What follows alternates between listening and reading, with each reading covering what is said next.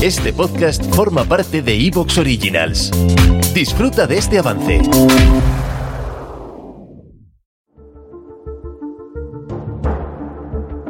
Recuerda que para que todo esto siga funcionando hace falta apoyo. Piensa en quién podría estar interesado y recomiéndaselo.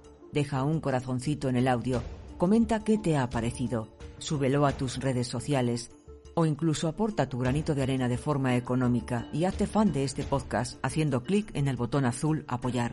Y tendrás acceso a todos los audios para los taberneros galácticos de esta gran nave. No olvides que estamos en Twitter como arroba hleidas y en nuestro canal informativo de Telegram con mucho contenido extra. Gracias y hasta el próximo audio. Te esperamos. Todo suma.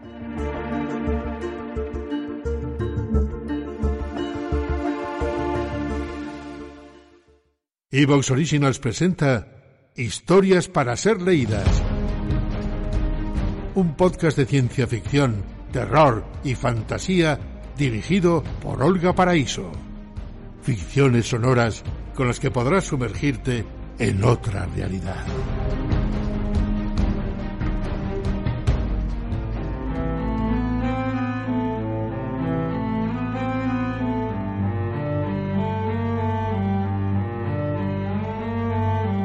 Memorias de un loco.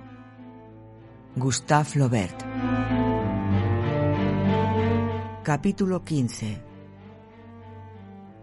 Si os dijera que amé a otras mujeres, mentiría como un infame. Sin embargo, lo creí. Traté de sumir mi corazón en otras pasiones, pero se deslizó sobre ellas como sobre el hielo. Cuando uno es joven, lee tantas cosas sobre el amor Encuentra esa palabra tan melódica, sueña tanto con ella, anhela tanto tener este sentimiento que nos hace estremecer con la lectura de novelas y dramas, que a cada mujer que ve se dice, ¿no es eso el amor? Se esfuerza en amar para hacerse hombre. Tampoco yo estuve exento de esta debilidad juvenil. Suspiré como un poeta elegíaco y después de muchos esfuerzos, me sorprendió encontrarme, a veces durante 15 días, sin haber pensado en aquella que había elegido para soñar. Pero toda esta vanidad pueril se borró delante de María. Pero debo volver más atrás. Hice la solemne sorpresa de decirlo todo el fragmento que se va a leer fue escrito en parte en diciembre pasado, antes de que tuviera idea de escribir Memorias de un loco. Como debía estar aislado, lo había metido en el marco que sigue. Ahí está, tal como estaba.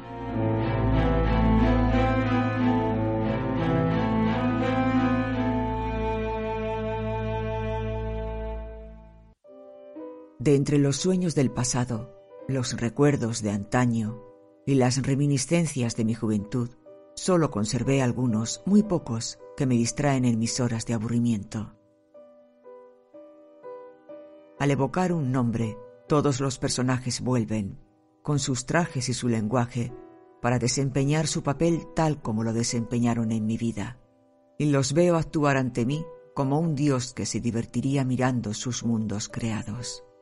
Uno especialmente, el primer amor, que nunca fue violento ni apasionado, borrado después por otros deseos, pero que aún permanece en el fondo de mi corazón como una antigua vía romana que hubiese sido atravesada por el innoble vagón de un ferrocarril.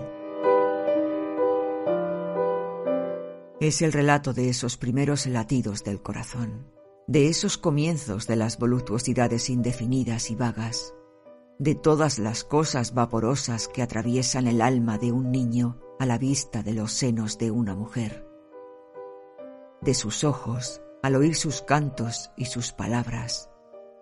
Es esa mencolanza de sentimiento y ensoñación que debía exponer como un cadáver ante un círculo de amigos que vinieron un día de invierno en diciembre para calentarse y hacerme charlar tranquilamente al amor de la lumbre, mientras fumamos una pipa cuya acritud aliviamos con un líquido cualquiera.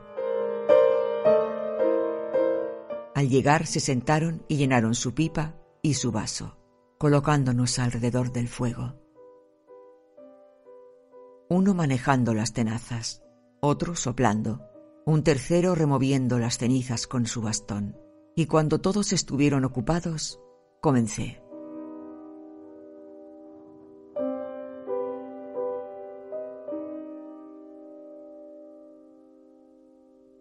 Mis queridos amigos, les dije, espero que me perdonéis algunas cosas, alguna palabra vanidosa que se deslizará en mi relato. Un gesto de asentimiento de todas las cabezas me incitó a empezar. Recuerdo que era un jueves, hacia el mes de noviembre, hace dos años. Estaba, creo, en séptimo. La primera vez que la vi ella almorzaba en casa de mi madre y entré precipitadamente como un escolar que ha esperado toda la semana la comida del jueves. Apenas la saludé, pues era entonces tan tonto y tan infantil que no podía ver a una mujer, al menos aquellas que no me consideraban un niño, como las damas o un amigo como las niñas, sin enrojecer, o más bien sin hacer ni decir nada. Pero, gracias a Dios, gané más tarde en vanidad y en desvergüenza todo lo que perdí en inocencia y en candor. Eran dos hermanas, jovencitas, compañeras de la mía, unas pobres inglesas a las que había hecho salir de su pensión para llevarlas al aire libre del campo, para pasearlas en coche, hacerlas correr por el jardín y distraerlas. En fin, sin la mirada de una carabina que entibie y calme las efusiones infantiles.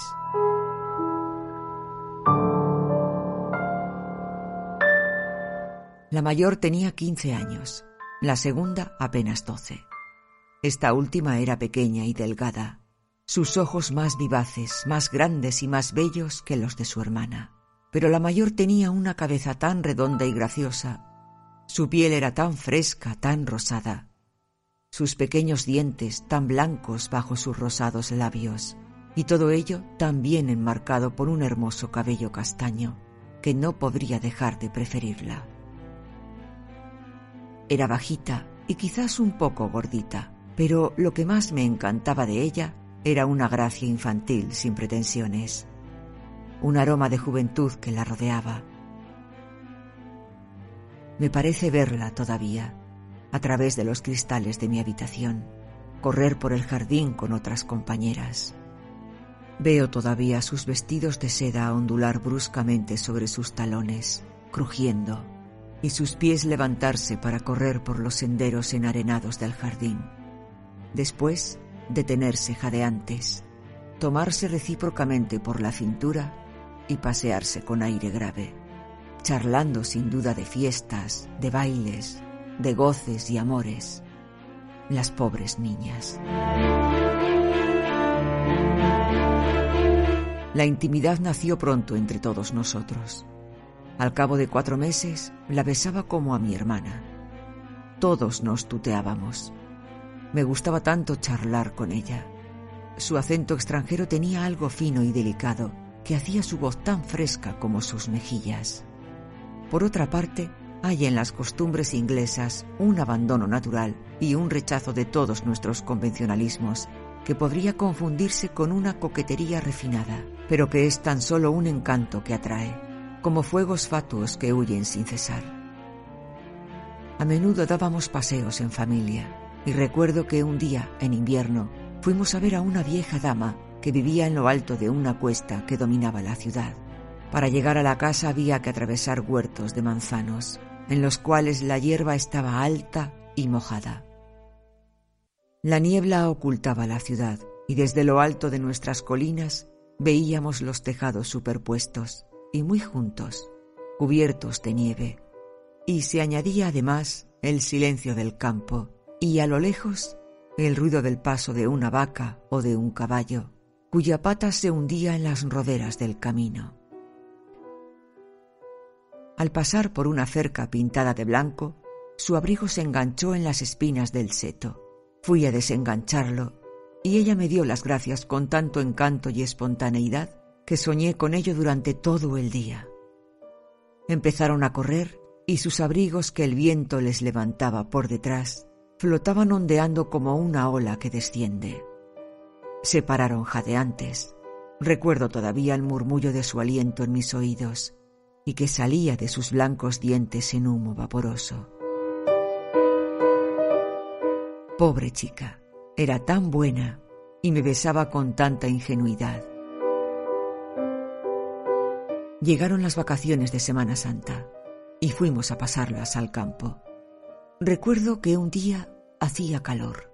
Su cinturón se había perdido, su vestido caía recto. Paseamos juntos, pisando la hierba, cubierta de rocío y las flores de abril. Ella tenía un libro en la mano, eran versos, creo. Lo dejó caer. Nuestro paseo continuó. Ella había corrido, la besé en el cuello y mis labios permanecieron pegados a su piel, satinada y mojada por un sudor aromático. No sé de qué hablamos, de cualquier cosa. No vayas a ponerte tonto, me interrumpió uno de los que me escuchaban. Por la tarde tenía el corazón lleno de alegría dulce y vaga. Soñaba deleitándome pensando en sus rizados cabellos en aquellos cabellos que enmarcaban sus vivaces ojos y en el nacimiento de su pecho ya formado, que besaba siempre hasta tan adentro como me lo permitía mi maldito puritanismo. Fui a los campos, me adentré en los bosques, me presenté en una cuneta y pensé en ella. Estaba echado boca abajo. ¿Te está gustando lo que escuchas? Este podcast forma parte de Evox Originals y puedes escucharlo completo y gratis desde la aplicación de Evox. Instálala desde tu store y suscríbete a él para no perderte ningún episodio.